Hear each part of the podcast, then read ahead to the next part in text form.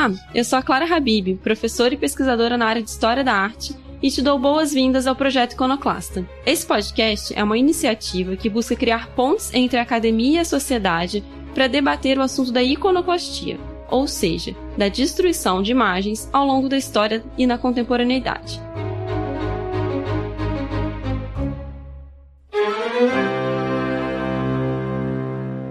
No episódio de hoje, para a gente começar a abordar a temática da construção e desconstrução dos monumentos públicos, mais especificamente na cidade do Rio de Janeiro, eu trago um ilustre convidado, o professor e pesquisador Dr. Paulo Quinaus. Paulo, você pode se apresentar um pouquinho para os nossos ouvintes, por favor?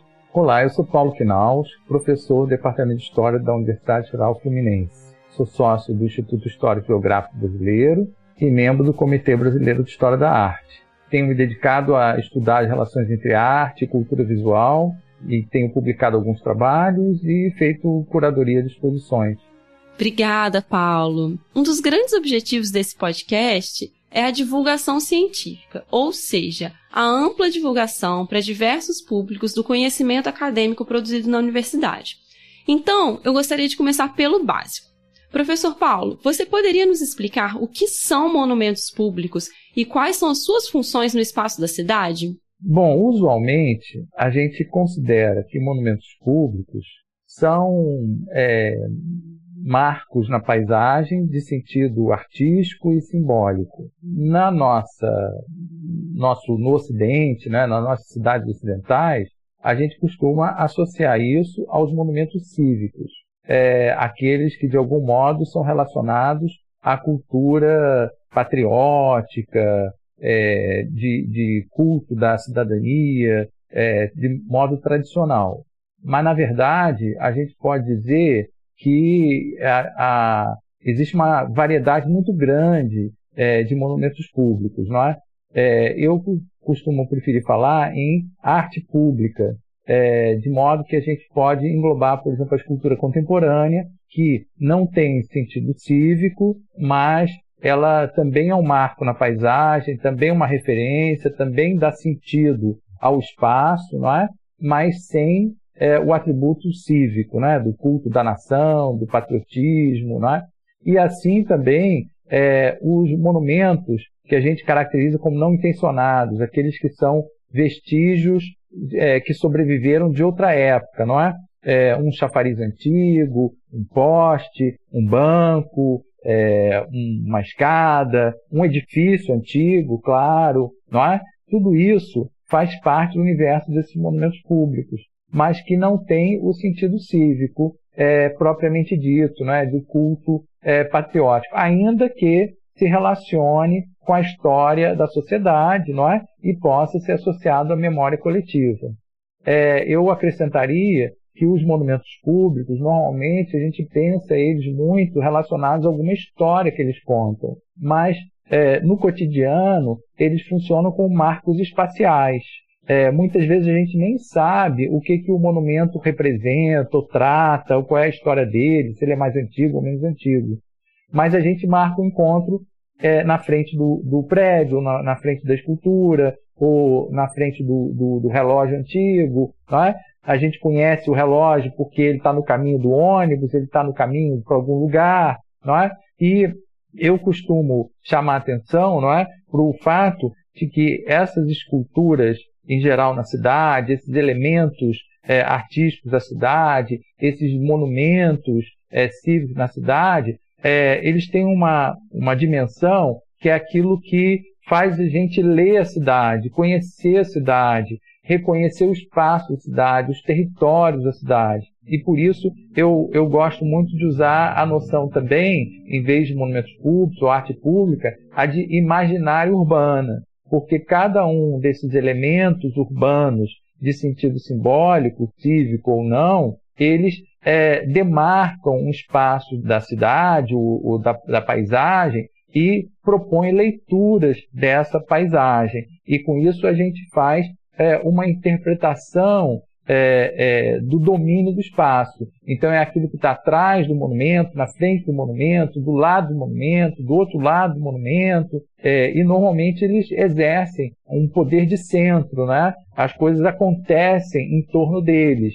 coisas, enfim, é, mais organizadas, menos organizadas, o, o comércio de rua, é, é, é a sombra, enfim, existem muitos usos né, do espaço é, público. E os monumentos, é, ou as obras de arte pública, ou as imagens urbanas, elas fazem a gente se apropriar do espaço e fazer as nossas leituras do espaço. É? É, o monumento pode ficar atrás da igreja, na frente da igreja. Aí a gente vai construindo as nossas relações não é? com o espaço.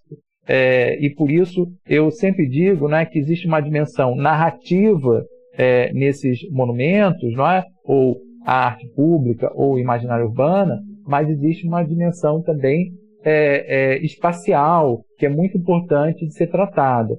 de um modo geral, esses monumentos, principalmente nas nossas cidades ocidentais, eles buscam relacionar a ordem espacial com a ordem temporal que envolve eles, né? seja do ponto de vista é, do seu sentido cívico, seja do ponto de vista do seu sentido histórico da antiguidade, do valor da antiguidade, seja pelo seu sentido contemporâneo, nas, seja na escultura contemporânea, né? mas também nas outras formas eventuais é, de apropriações contemporâneas simbólicas do espaço, como é, eventualmente a arte efêmera, é, os happenings, enfim, de um modo geral. Mas é importante chamar a atenção né, que essa categoria de monumentos públicos, ela, ela na verdade abarca uma diversidade enorme né, é, de expressões. É, e por isso mesmo é, exige também que a gente tenha sempre atenção qual é a dimensão que a gente está abordando né, quando a gente estuda ele. Quando a gente fala de monumento público, quase sempre a gente fala de monumento cívico, mas existem muitas outras formas não é, é de construção é, simbólica é, do território da cidade a partir da inscrição no espaço né, da cidade, a partir da construção de elementos não é, é que se instalam na paisagem ou no espaço público. Né? Obrigada, Paulo. Perfeita a sua resposta, porque ela vem muito em acordo com um dos objetivos desse projeto aqui do podcast, que é de ampliar conceitos, né? Porque quando a gente pensa em monumento público, como você muito bem disse, a gente logo pensa nesse monumento tradicional, de caráter cívico, né? Que é um monumento que vem sendo um, um tipo de construção de arte pública que vem sendo muito debatida e muito desconstruída, né? Então é muito legal você já começar a sua fala nos mostrando que a arte pública não está só nessa esfera do monumento cívico, né? Mas já que abordamos essa questão do monumento cívico, eu percebo que eles ajudam a preservar, de certa forma, a memória de classes hegemônicas e contar uma versão oficial da história. Você acha que é justamente por causa disso que, esse, é que essa categoria específica de monumento público, que a gente está chamando aqui dos monumentos cívicos, eles vêm sendo alvos constantes de ataques iconoclastas?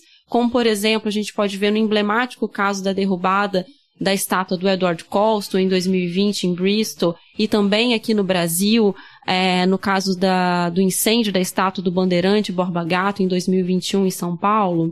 Como você vê esse tipo de iconoclastia contemporânea? Será que ela pode ser entendida como um ato de resistência? Bom, a sua pergunta envolve pelo menos duas, é, duas dimensões né, de, de, de comentário, né?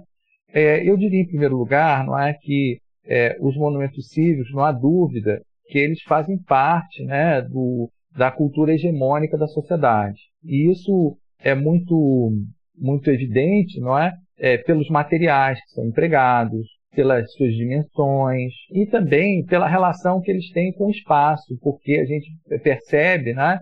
que é, a área da cidade, especialmente no caso da cidade, né, mas não só, quando você instala um monumento desse tipo, você organiza o espaço, né? É, então, na verdade, um, a instalação de um monumento cívico tradicional, ele é um produto muito complexo, né? Que prepara a cidade para ele. É, e isso não é só uma questão de colocar uma estátua no meio da praça. Você tem que preparar o pedestal, você tem que preparar o soco, você tem que preparar a praça, é, o jardim, não é? Você tem que estudar toda a arquitetura, não é, da urbana do lugar. E você faz justamente essas relações simbólicas com o derredor, não é, com aquilo que está no entorno é, do monumento, né?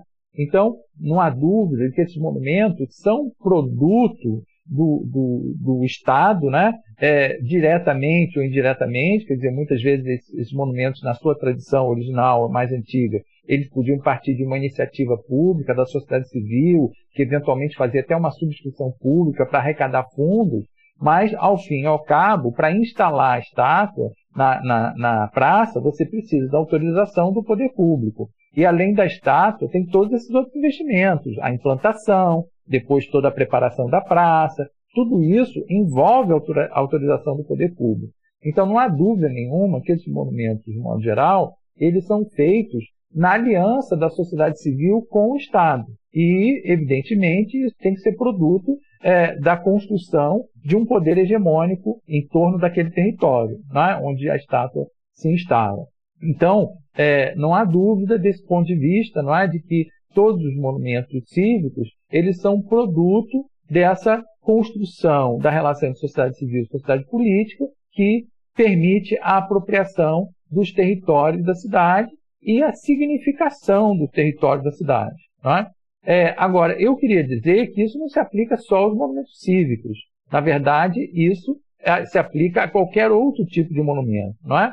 é se você tem um, um, um edifício antigo na praça, que é considerado um monumento, ele também foi preservado. Se ele foi preservado, é porque houve uma ação de preservação dele. É, então, há ali também, por alguma razão, uma organização é, é, de, de, uma mobilização da sociedade, e que pode ser interpretada também por esse entre, entrelaçamento entre sociedade civil e sociedade política, que organiza a preservação daquele edifício antigo. Do mesmo modo, se a gente estiver fazendo de um poste antigo, de, uma, de um elemento decorativo antigo, uma, uma escultura alegórica, não é? decorativa, enfim, ou uma escultura contemporânea. Ela também precisa ter autorização e controle dos poderes de Estado, é, que são, ao fim e ao cabo, quem controla o território da cidade.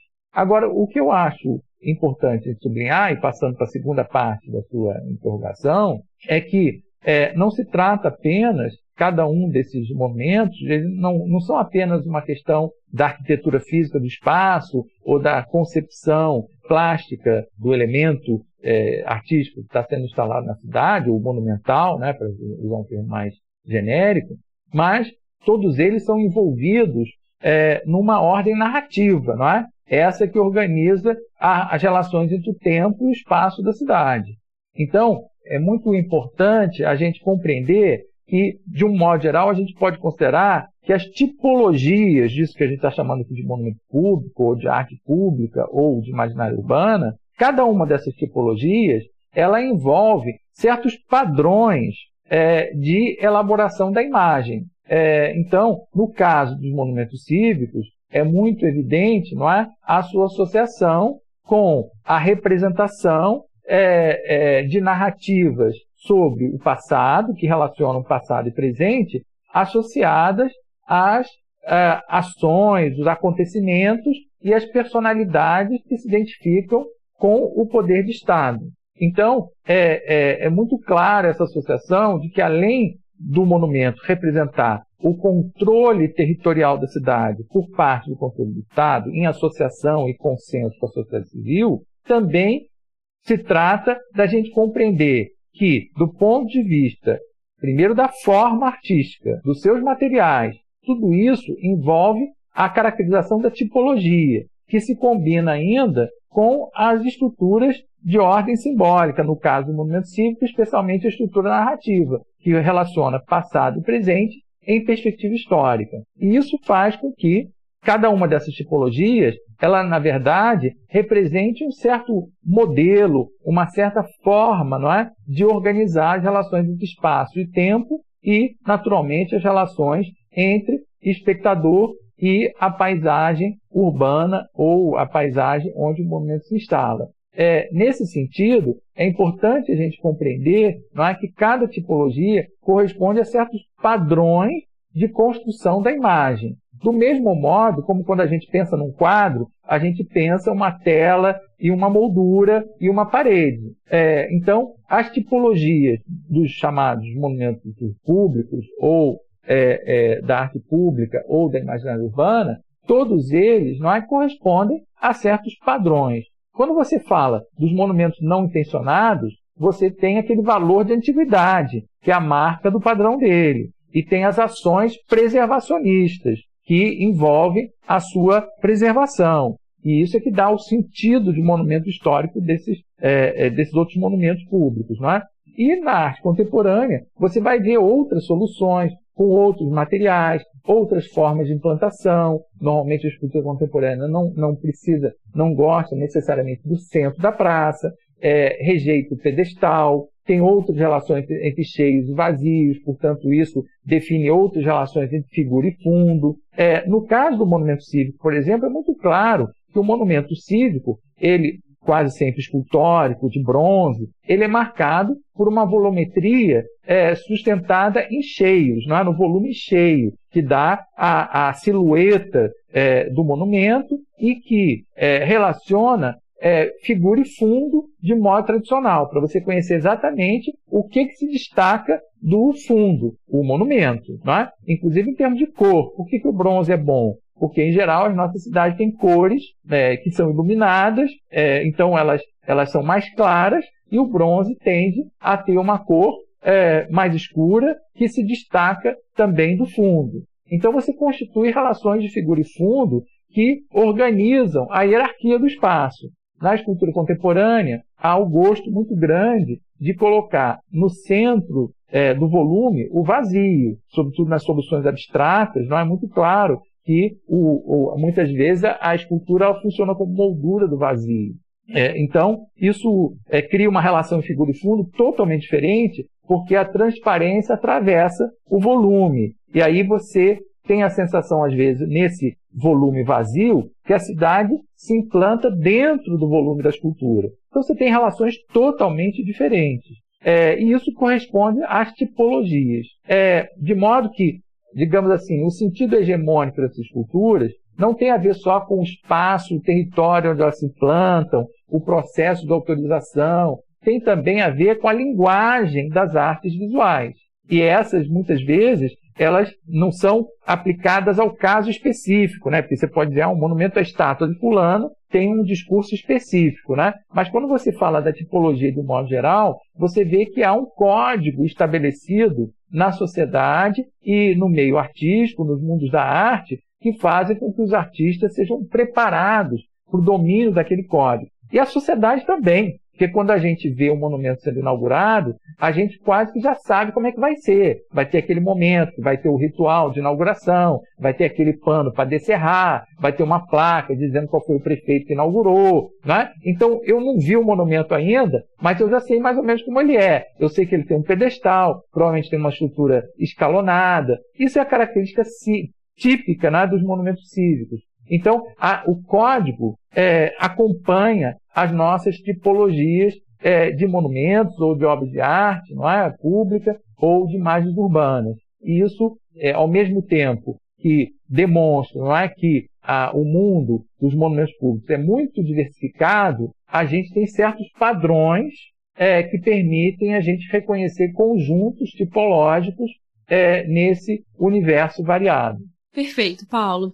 E você acha que esses tipos de tipologia que buscam juntar esses materiais tradicionais, esses métodos de apresentação tradicionais e que buscam homenagear certas camadas tradicionais da sociedade, elas atualmente têm sido muito mal vistas pela sociedade, né? E, de certa forma, elas têm sido grandes alvos dos ataques iconoclastas, né?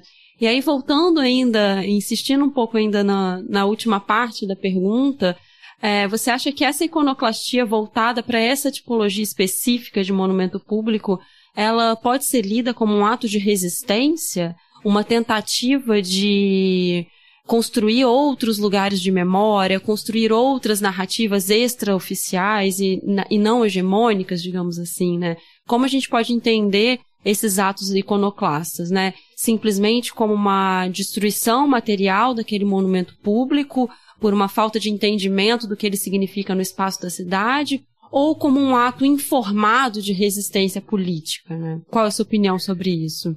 É, não tem dúvida nenhuma, não é, de que esses atos contemporâneos eles são atos de resistência. resistência social, é, de muitos aspectos, não é?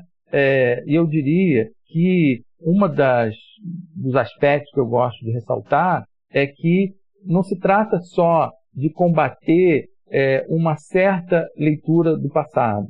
Se trata também de combater uma certa forma de tratamento desses monumentos públicos que se instaurou na nossa época. É, eu sempre gosto de dizer que os monumentos, de um modo geral, que é, são definidos como monumentos porque eles relacionam passado e presente, o presente e passado. E é importante dizer que, por mais antigos que eles sejam, eles são obras de um determinado presente. Quando você decide preservar um casarão antigo, ou, uma, ou quando você decide fazer uma estátua, né, um monumento não intencionado, um monumento intencionado, como a gente costuma dizer, esse tem um momento em que se define essa decisão de se promover esse monumento público. Então, é importante chamar a atenção, porque a gente pode fazer o, o monumento à personagem mais antiga do mundo. É claro que a personagem mais antiga do mundo é importante ela ter existido. Mas o que define o monumento não é a pessoa mais antiga do mundo. É a pessoa que fez o monumento naquele momento, ou o grupo, a sociedade. Então, é importante a gente compreender que os monumentos são representações do passado. Em algum momento, em algum presente, se definiu que o presente precisava olhar para aquele passado de determinada forma. Isso significa dizer que o presente, em algum momento, vai se tornar passado. E, por consequência, o, no nosso caso contemporâneo, esses monumentos cívicos, hoje, eles são monumentos do passado, no sentido de que eles foram feitos numa época distante que representava outra época mais distante ainda. Na sua origem, esses monumentos, é muito importante a gente entender isso. Eles eram produto de um processo longo. Então havia alguém que, em geral, publicava no jornal uma ideia, depois havia o anúncio da organização de um grupo, uma iniciativa, depois havia a proposta é, é, de um lançamento de um documento, um programa artístico em geral, havia o momento do lançamento de um concurso, havia o lançamento de uma subscrição pública, depois havia o lançamento da, da a inauguração do lançamento da pedra fundamental, depois a inauguração, e depois não acabava aí. Existia uma ritualização permanente dessas imagens, não é? Permanente. Todo ano, uma determinada data, se fazia alguma coisa, etc. Então é importante a gente entender que isso que a gente vê hoje como monumento tradicional, na verdade, abandonou a tradição deles que era o fato de que a imagem era um elemento de mobilização coletiva e que ritualizava as formas de tratar e abordar o passado na sociedade. E essa, esse processo de ritualização da imagem, esse se perdeu é, na, no nosso tempo. O que restou foram as esculturas, é, o, o, o monumento material, mas não a dimensão imaterial da prática que envolvia o monumento. São raros os monumentos hoje que a gente vê é, numa determinada data alguém depositando uma coroa de flores. É raro o monumento que a gente vê um ritual em volta. Essas práticas cívicas, elas ficaram para trás. Então, esses monumentos que a gente vê hoje, eles são o vestígio, o que sobrou dessa prática. A gente olha para eles como uma obra materialmente definida. Mas, na verdade, era, era, era, cada uma dessas obras materialmente definida era o elemento de mobilização, de encontro, de reunião de parcelas da sociedade em torno do culto daquela representação do passado. Isso se perdeu e hoje nós só temos a escultura. O que significa dizer que, na verdade, não é, houve uma mudança muito grande das nossas relações com o passado. E esses monumentos ficaram sem o seu processo de significação. E é esse o grande dano. Eu costumo dizer que ao, ao, ao, ao serem é, abandonadas essas práticas é, que envolviam né, o culto dos monumentos, é, essas peças se tornaram solitárias elas, elas ficaram so, sozinhas no mundo, porque elas, elas foram inventadas por uma família grande, é, existia um, um, um, monte de gente em volta delas, sempre cultuando. A gente vê pelas fotografias antigas não é? No tempo que não tinha televisão, no tempo até que não tinha cinema. Então era como se fosse o último capítulo da novela das oito, em outras épocas, não é? Um lançamento de blockbuster.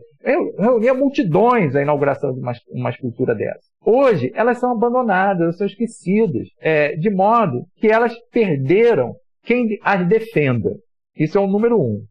Bom, e aí o que acontece? Em grande medida, isso é reforçado na nossa sociedade, principalmente no caso brasileiro, pela falta de políticas de preservação. Então, essas esculturas são literalmente abandonadas. Elas entram em degradação e a razão de ser delas se perdeu. E por isso elas são alvos muito fáceis. E porque também as nossas, é, na falta de políticas de preservação, não há diálogo com a sociedade para dar novos sentidos a essas esculturas, para buscar novas relações. E é, elas são, quando muito, preservadas por razões artísticas, quando, na verdade, muitos desses monumentos até nunca foram considerados bonitos. É o caso do Borba Gato, em São Paulo, desde o dia que foi inaugurado, até o artista reclamou, porque implantaram errado a estátua. Todo mundo percebe que aquele, aquela base que ela tem, que eu não sei se aquilo pode se chamar de pedestal, tem um erro ali qualquer, porque ele não é proporcional à obra. É, o canteiro também foi alterado, o canteiro não era para ser daquele jeito. Então a gente vê um jogo de escalas ali totalmente sem cuidado e que ajuda na descaracterização da, da, da estátua, do monumento. Então, isso tudo evidencia que, em grande parte, no caso do Brasil, eu sublinho isso, existe um desprezo é, por parte do Estado, eu diria até que um processo iconoclasta em relação aos nossos monumentos. Se a gente quiser expandir isso, a gente vai até o incêndio do Museu Nacional. Quer dizer, o desprezo do Estado leva à iconoclastia. Não sem razão, essas peças viram alvo fácil do protesto social. E é, a gente pode continuar essa conversa, não é? Quer dizer, é claro que você pode dizer que existe, pode existir alguma dimensão de ataque a essas imagens no Brasil. Mas o primeiro ataque vem por parte do Estado. Eu acho que isso distingue o processo do Brasil diferente do caso do Edward Colston em Bristol, na Inglaterra. De todo modo, o que eu acho que é importante dizer é que esse ataque não é só a imagem do Edward Colston. É um ataque também às práticas, aos códigos que envolvem o culto, a preservação e a continuidade né, dessa prática de fazer monumentos é preciso que a gente reconheça que essa prática é de outro tempo. E por isso é preciso a gente lidar com esses monumentos de outro modo. Para isso é preciso ter políticas públicas da era democrática, onde os bens que estão na cidade sejam pensados na cidade, portanto, com a sociedade urbana e com todos aqueles que são envolvidos em torno desses monumentos, é? como uma forma da gente compreender que é o caso do Edward Colston, não é? o movimento social já pedia a retirada daquela estátua há muito tempo. É, e houve um descaso do poder público em relação a isso. Aí você vai me dizer, é um descaso porque eles gostavam da estátua? Não, o descaso foi por desprezo, porque a estátua, do jeito que estava, sempre ficou. E ninguém mais nem sabia. Tinha uma época que ela não tinha nem placa. Então isso mostra que, na verdade, ela não ficou ali porque o Estado estava protegendo aquilo. É porque o Estado é conivente e participa das práticas iconoclastas e estimula as práticas iconoclastas no nosso tempo. Desculpa eu ter me empolgado nessa expressão, mas eu acho que é exatamente isso a gente vai considerar. Existe um, uma iconoclastia que o movimento social tem operado é, no Brasil e no mundo, mas que é produzida pelo próprio Estado quando ele investe em determinados monumentos e deixa de investir em outros e fica esperando que alguma coisa aconteça para resolver o problema, é, e é exatamente o que a gente vê em todos esses casos. O Edward Colston era uma, uma crônica anunciada. O Borba Gato é uma crônica anunciada desde o dia da sua inauguração. É, então, por que, que não se faz nada? E aí eles se tornam um alvo preferencial daquilo que é anacrônico na cidade. É preciso compreender isso. Se as pessoas reformam prédios, se as pessoas reformam sede de poder público, tem que reformar a praça também. E reformar a praça não é só limpar, não é só consertar a sarjeta, é ressignificar o espaço público e os seus territórios. É disso que se trata quando a gente acompanha esse movimento, não é? E aí a gente percebe que existe uma relação entre poder público e sociedade urbana que precisa ser é, revista, requalificada. Perfeito, Paulo. Muito interessante essa análise. É, eu gostaria agora, professor Paulo, de partir para alguns exemplos mais específicos. Né? É, em seu artigo intitulado A Festa da Imagem, a afirmação da escultura pública no Brasil do século XIX, você analisa com detalhes a produção e os impactos sociais da primeira escultura pública do Rio de Janeiro, que é, no caso, a estátua equestre do Dom Pedro I.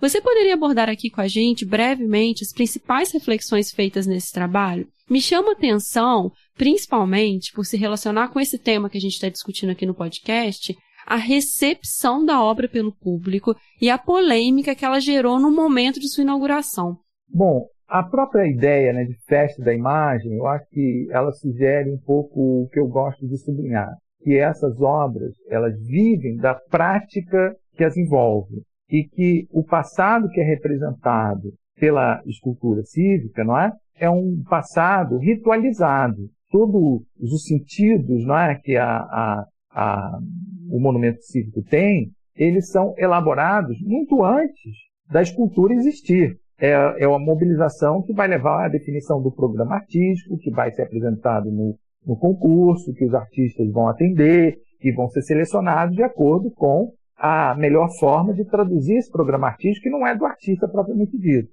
Por isso eu também gosto de dizer que a, a, os monumentos é, cívicos, não é? os monumentos cívicos tradicionais, públicos tradicionais, eles são é, obras de autoria compartilhada. Não é? Quer dizer, a gente tem lá um artista que fez a escultura, mas, na verdade, toda a concepção da escultura depende do programa artístico que foi feito antes e depende da ritualização que vai envolvê-lo. Isso é importante de compreender porque significa não é, que a obra de arte, nesse caso, participa das relações sociais. Ela se insere, é, vou até mais longe, não é? A imagem é um sujeito da sociedade. Ele interfere nas relações, a, imagem interfere nas relações sociais. É, e nesse sentido é que a gente compreende que para cada imagem é, promovida, não é? é, por um determinado grupo, vai aparecer um grupo que vai se opor a essa imagem. E aí é que a gente fala de poder hegemônico. Nessas disputas simbólicas é, em torno da imagem, na verdade, a gente é, é, é reconhece as disputas que existem na sociedade, muitas vezes em sentido político, né? mas podem ter outras razões de ser, né? econômicas e assim por diante. Né? Então, as disputas simbólicas, a construção simbólica dos monumentos, envolve disputas simbólicas, não é? Porque este personagem, não aquele outro, porque esse acontecimento, não aquele outro. E aí a gente vai ver que todo essa, essa, esse processo né, de decisão, de, de seleção, ele envolve sujeitos da sociedade que têm determinadas posições na sociedade.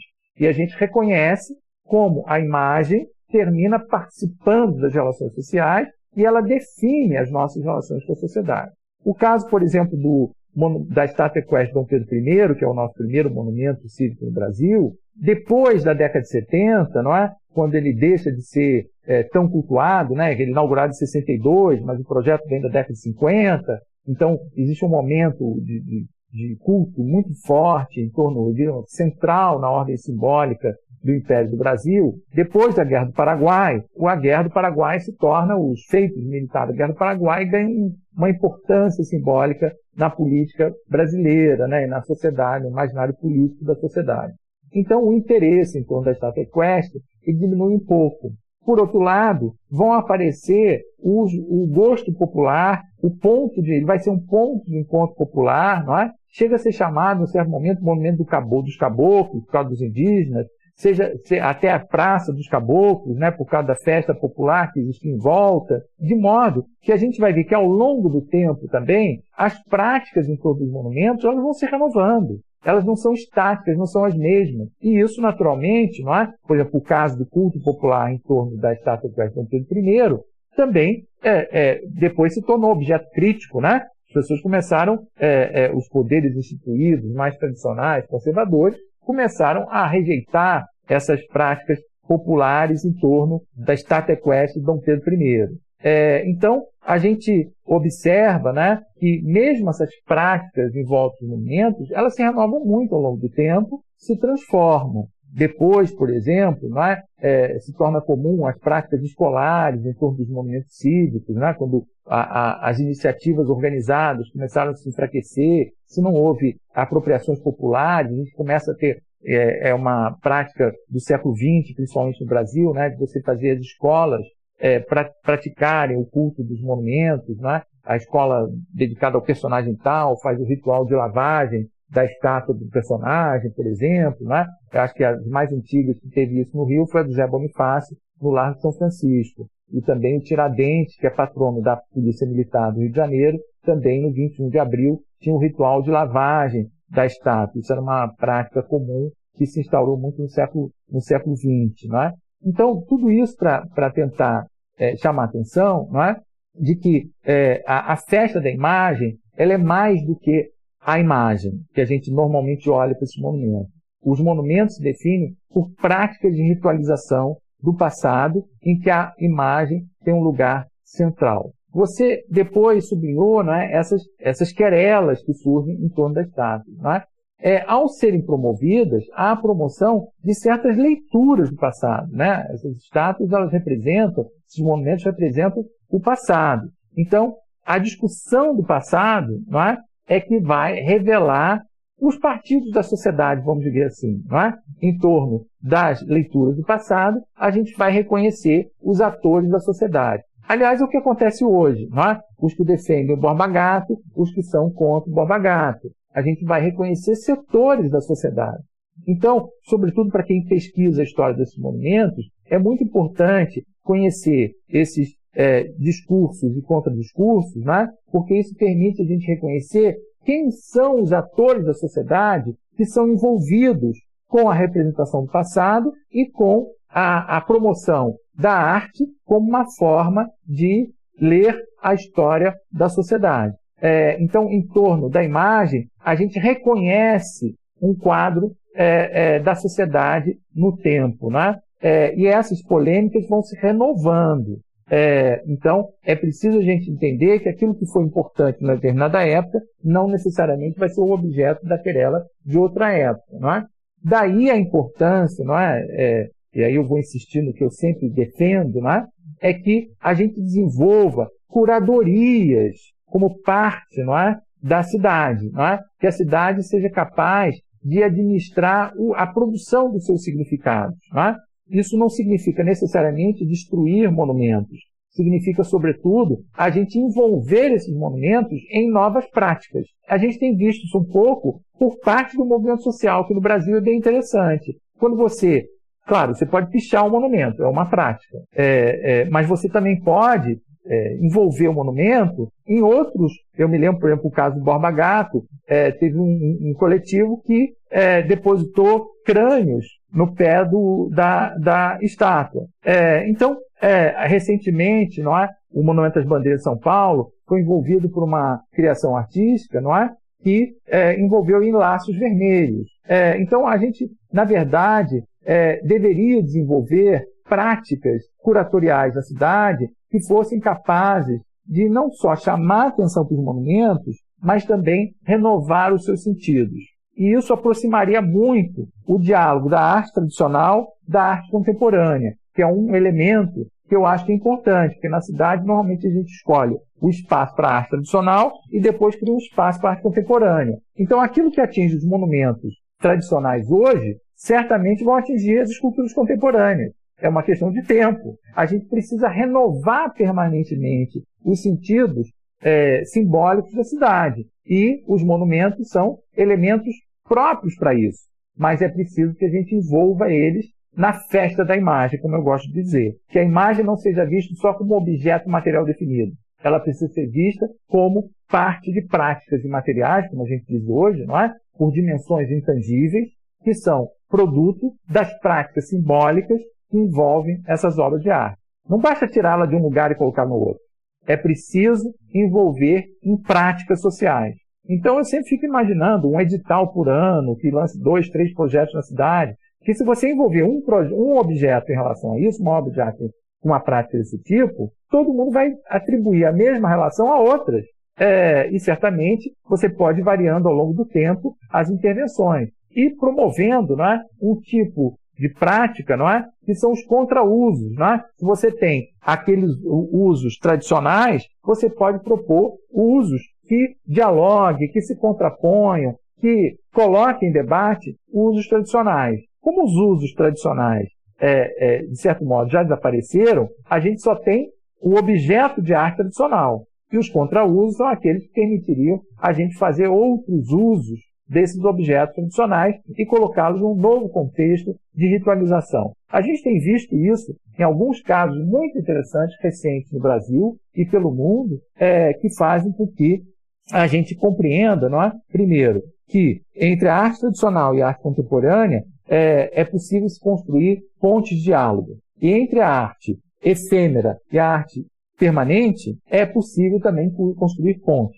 A arte efêmera, ela pode se fortalecer a partir de sua relação com a arte permanente. E a arte permanente, certamente, pode se favorecer, sobretudo no sentido preservacionista, das intervenções de arte efêmera, desde que seja bem conduzida, de modo controlado, a garantir não só a segurança da cidade de modo geral, mas também da obra de arte, não é? E fazer com que a gente olhe para a obra de arte e veja coisas que antigamente a gente não via, porque como a gente sabe, a imagem é produto da nossa cultura visual, das práticas de olhar. Então essas práticas de ritualização do passado são aquelas práticas que educam a nossa visão sobre a cidade e sobre a obra de arte na cidade. Perfeito, Paulo. Muito interessante o que você diz.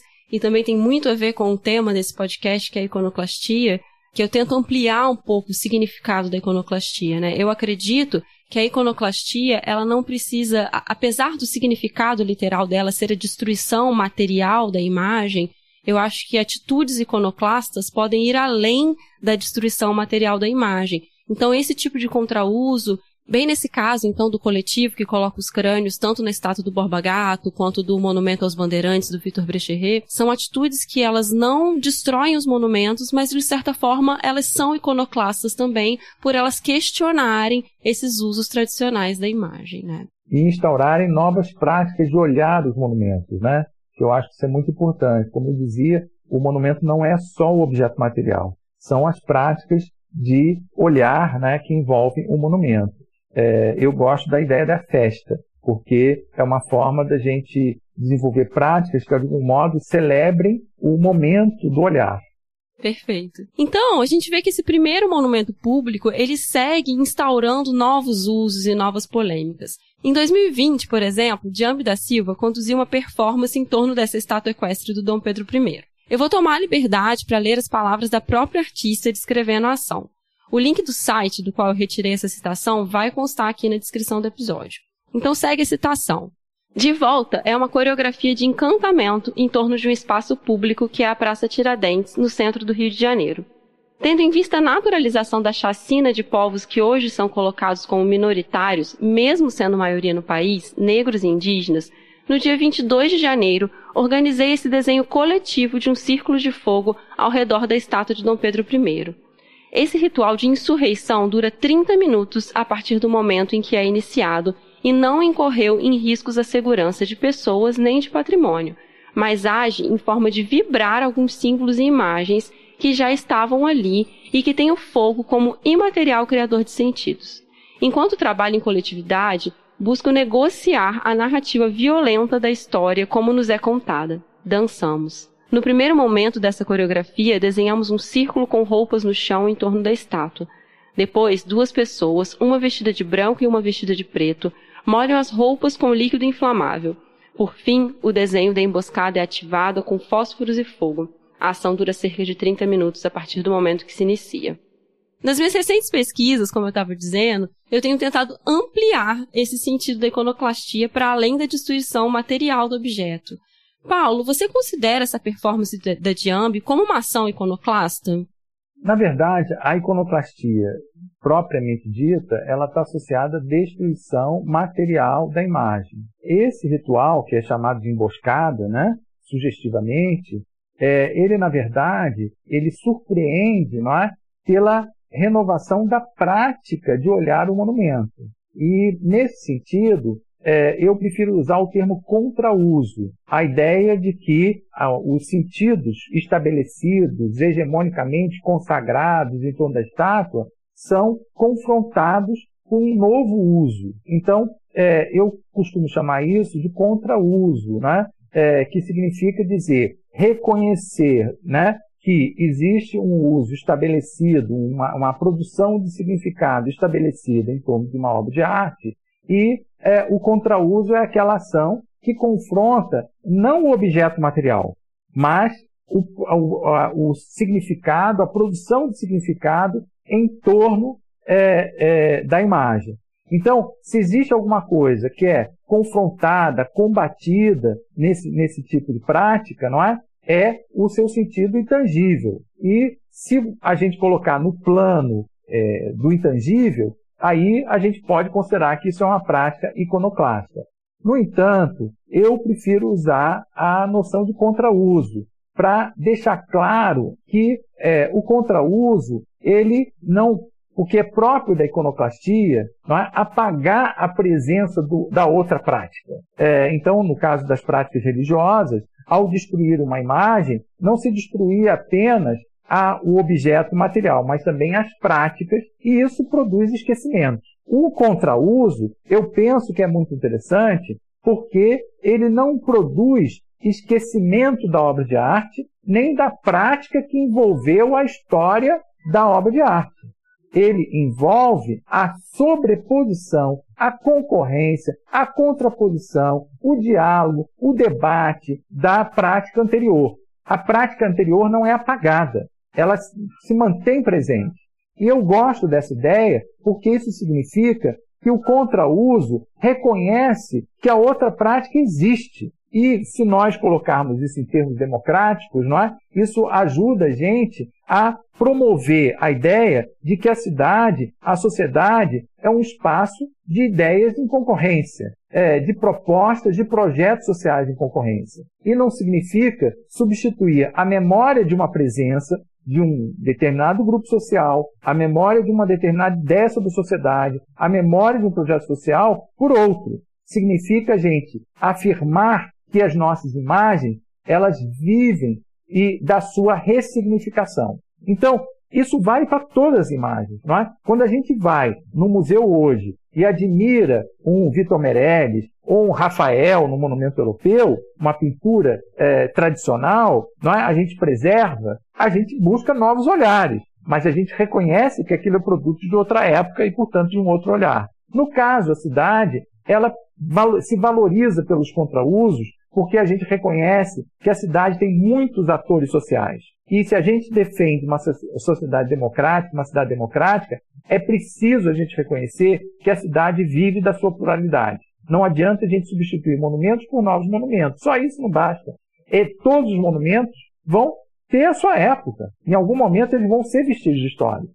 E para a gente preservar a memória da cidade, a sua diversidade, os contrausos são muito propícios. E mais do que isso, isso significa também a gente promover a ideia de que a cidade é um território apropriado. Nós vamos ter sempre, a cidade muitas vezes é vista como, como a, o espaço da multidão, do homem solitário acompanhado. A, a, a ideia do contrauso é chamar a atenção que a cidade é feita de muitos grupos sociais, de muitas tribos, se a gente quiser dizer assim, que fazem com que o espaço possa ser apropriado de várias formas. Então, em outros espaços da cidade, a gente tem o momento da cidade que ela é ocupada pelo trânsito dos trabalhadores que vão do trabalho para casa, e depois vem os skatistas e ocupam a mesma praça. E os monumentos deveriam ser a mesma coisa. Tem hora para tudo. Agora, o mais importante é a gente lembrar que o monumento, por mais antigo que ele seja, ele só tem razão de ser se ele tiver presença no nosso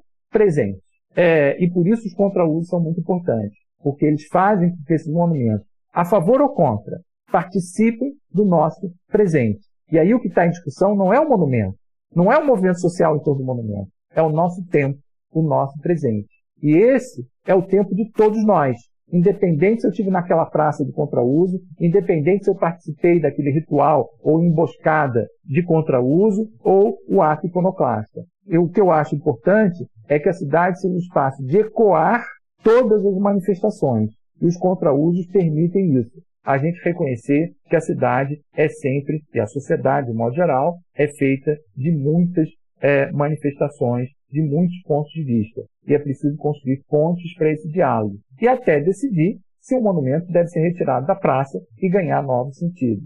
E nesse, eu queria ressaltar, não é, que é muito importante a gente no Brasil construir a memória da iconoclastia, para a gente compreender em como no, na nossa sociedade as imagens têm participado desde sempre é, das nossas relações sociais.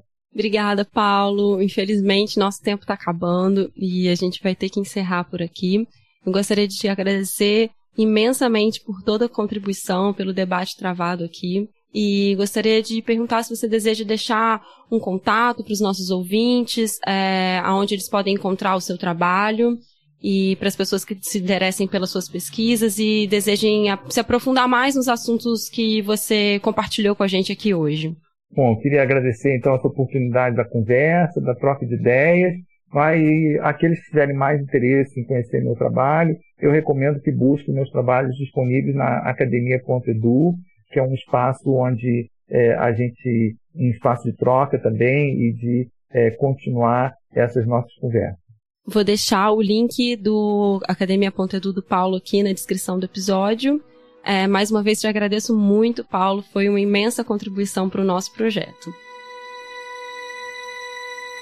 Quanto ao Projeto Iconoclasta, vocês podem nos encontrar no Instagram através do arroba Projeto Iconoclasta e nos escutar através da sua plataforma de streaming preferida. Sigam, curtam e compartilhem nosso conteúdo para mais pessoas. Obrigada e até a próxima!